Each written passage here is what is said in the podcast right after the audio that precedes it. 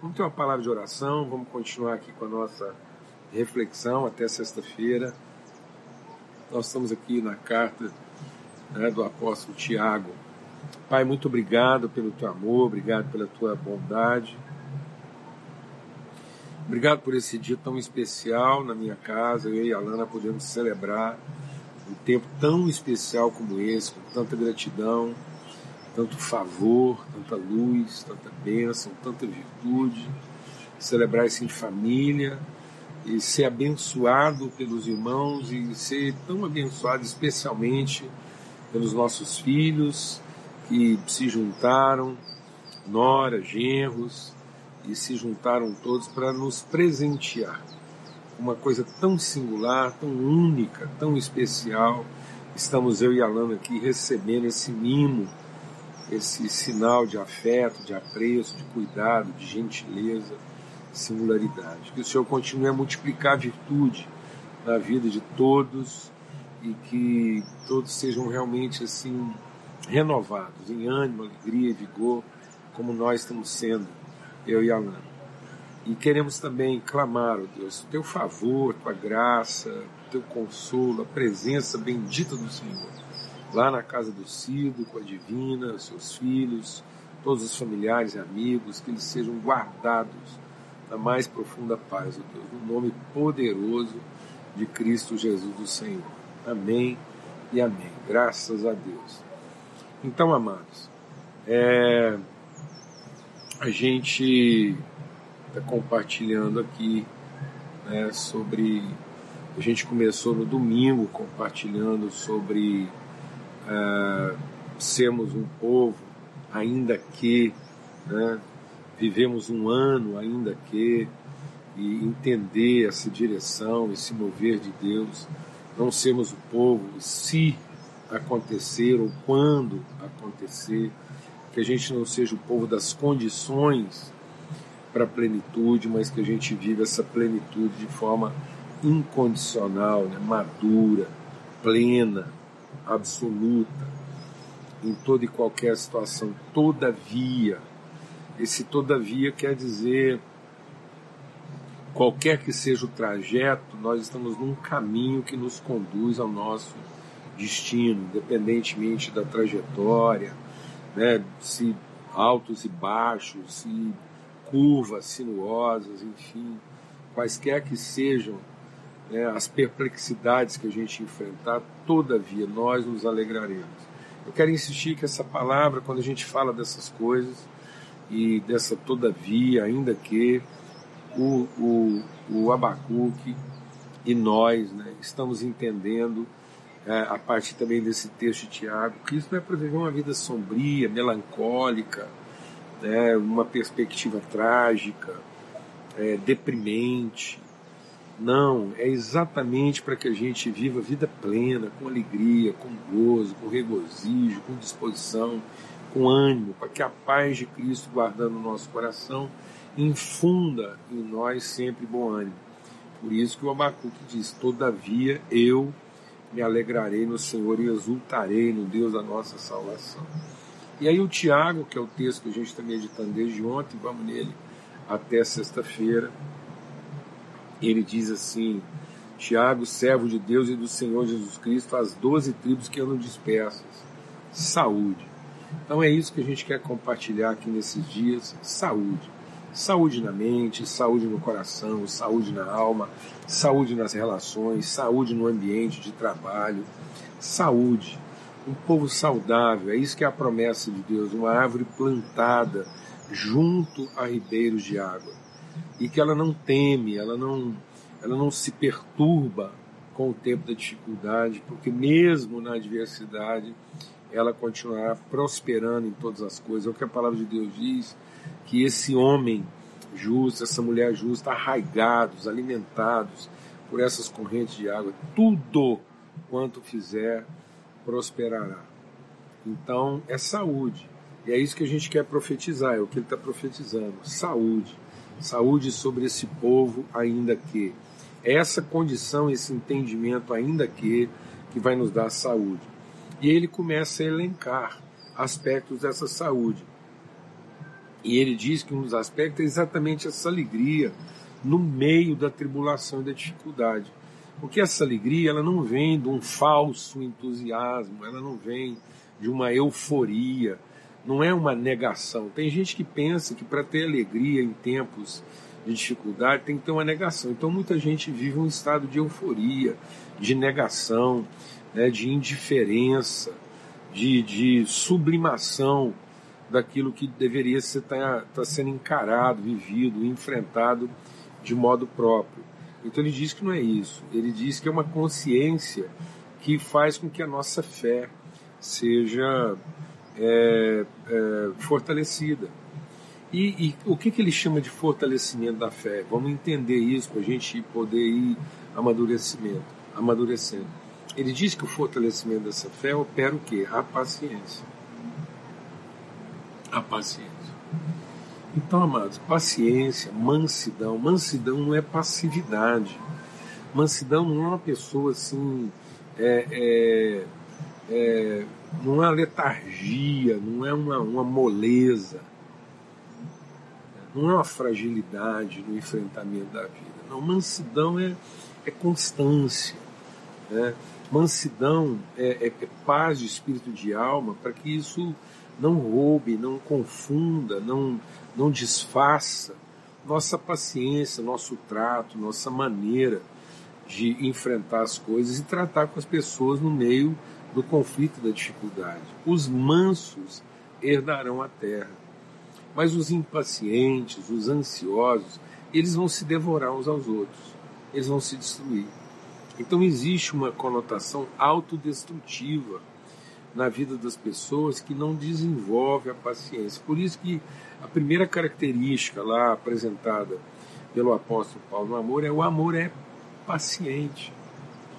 Então não tem como a gente falar de maturidade se na nossa maturidade nós não estamos nos tornando pessoas mais pacientes mais longânimas, mais mansas no trato.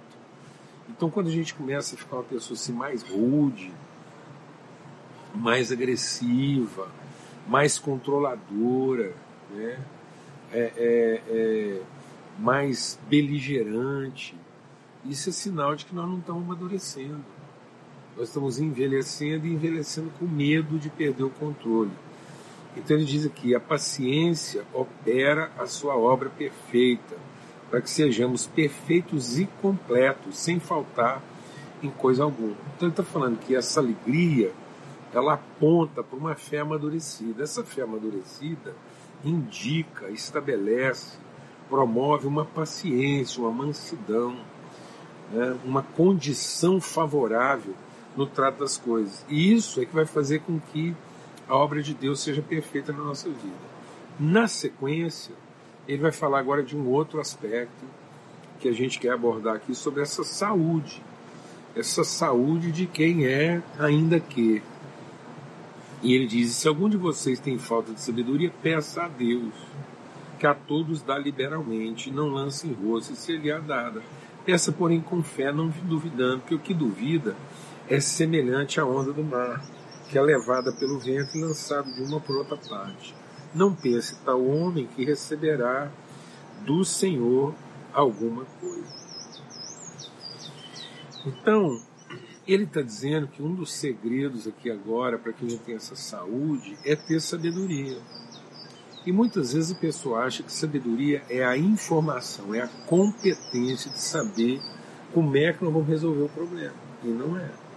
Então, às vezes, a gente não está pedindo para Deus sabedoria, a gente está pedindo para Deus solução. E quem pede solução, geralmente perde a paciência se a solução não vem rápido.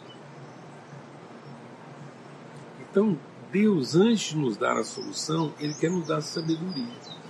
Sabedoria que quer dizer o seguinte, quer dizer que a gente vai aprender sobre o trato, as condições, as maneiras, as virtudes a serem desenvolvidas enquanto nós estamos na solução do problema. Então, o enfrentamento tem que produzir em nós uma maturidade. Porque se a gente tiver só ansiedade de ver o problema resolvido a qualquer custo, a qualquer maneira, e no tempo ah, possível, então nós não estamos pensando em amadurecimento, nós estamos pensando em conforto. Então, às vezes, nós estamos buscando uma vida um pouco mais confortável, um pouco mais tranquila, e não uma vida mais estável, mais segura. Então, Deus está querendo nos dar estabilidade para que a gente não viva uma vida que seja facilmente perturbada ou que seja uma vida instável. Por isso, ele quer nos dar sabedoria. Mas para mim ter sabedoria, eu preciso ter certeza que é isso que Deus quer. E tem gente que, porque duvida de que Deus vai dar sabedoria, ele se impacienta de não ter a resposta que ele gostaria de ter. Então, muitas vezes, sem perceber, nós estamos indo falar com Deus e pedindo a Deus que Ele opere na nossa vida segundo aquilo que a gente já sabe exatamente que a gente quer que Ele faça. Então não estamos pedindo uma orientação, não estamos pedindo uma direção. Estamos pedindo um, um, um atalho, um, uma solução rápida para nos devolver o senso de conforto e tranquilidade que a gente perdeu. Então não estão querendo aprender. Amados, tem hora que, do jeito que a gente está conversando com Deus, é quase como se a gente estivesse pedindo cola na hora da prova. É isso mesmo. Tem hora que, do jeito que a gente fala com Deus, é como se a gente estivesse pedindo para Ele cola na hora da prova. Então, nós estamos ali na hora de desenvolver conhecimento, de ter o nosso entendimento transformado e a gente só quer passar adiante.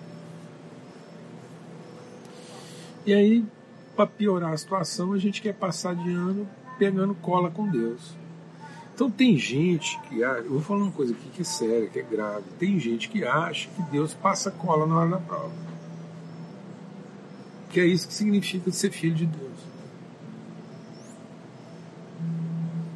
Alguns líderes, algumas pessoas estão ensinando as pessoas a pensar que quem é filho de Deus vai receber cola, que o Espírito Santo vai passar uma cola para a gente na hora da prova, na hora do enfrentamento. Não, isso não é sabedoria. Isso é, isso é desonesto. Então Deus não, não vai passar uma cola para nós. Deus vai nos instruir, Ele vai nos orientar, Deus vai nos ensinar a aprender. Para que no momento lá da dificuldade, a gente possa saber exatamente aquilo que Ele está nos ensinando. Então, quando Deus submete um filho dele ou uma filha a uma prova, não é para que o filho e a filha provem para Deus o quanto sabem mas é para que fique patente para o filho e para a filha o quanto eles já sabem. Então Deus sempre permite alguma coisa na nossa vida, sabendo que nós podemos ser aprovados na prova que Ele está permitindo. Então, se você não crê, você não vai é, é, aprender. Crê no quê? Crê que tudo aquilo que Deus está permitindo na nossa vida é porque Ele tem certeza que a gente já sabe. Então é como se Deus estivesse querendo consolidar o nosso conhecimento, fortalecer o nosso entendimento. Ele já nos comunicou essa virtude. Ele já nos deu o dom, ele já nos preparou, ele já dispensou a nosso favor tudo o que é necessário para que a gente enfrente aquele tipo de situação. Então, quando ele está falando lá que a fé é a certeza das coisas que ainda não se veem e a firme convicção daquelas que se esperam, é porque essa fé vai nos levar a desenvolver uma paciência tal, uma convicção tal, um entendimento tal, que nos permitirá um mergulho interior, no sentido de encontrar na interioridade do nosso homem interior a revelação do Espírito que nos permitirá viver, enfrentar e superar aquilo. Amém? Em nome de Cristo Jesus. Então, é essa certeza. Mas nós precisamos ter essa convicção. Nós não podemos pedir a Deus esse mergulho na interioridade como quem duvida. Será que eu vou saber? Será que eu vou ser orientado? Será que realmente eu tenho condições? Será que eu estou preparado para esse tipo de prova? Será que Deus vai estar comigo? Será que o Espírito Santo me fará lembrar? Não deixa Deus ministrar o nosso coração. Jesus não prometeu que o Espírito Santo passaria uma cola.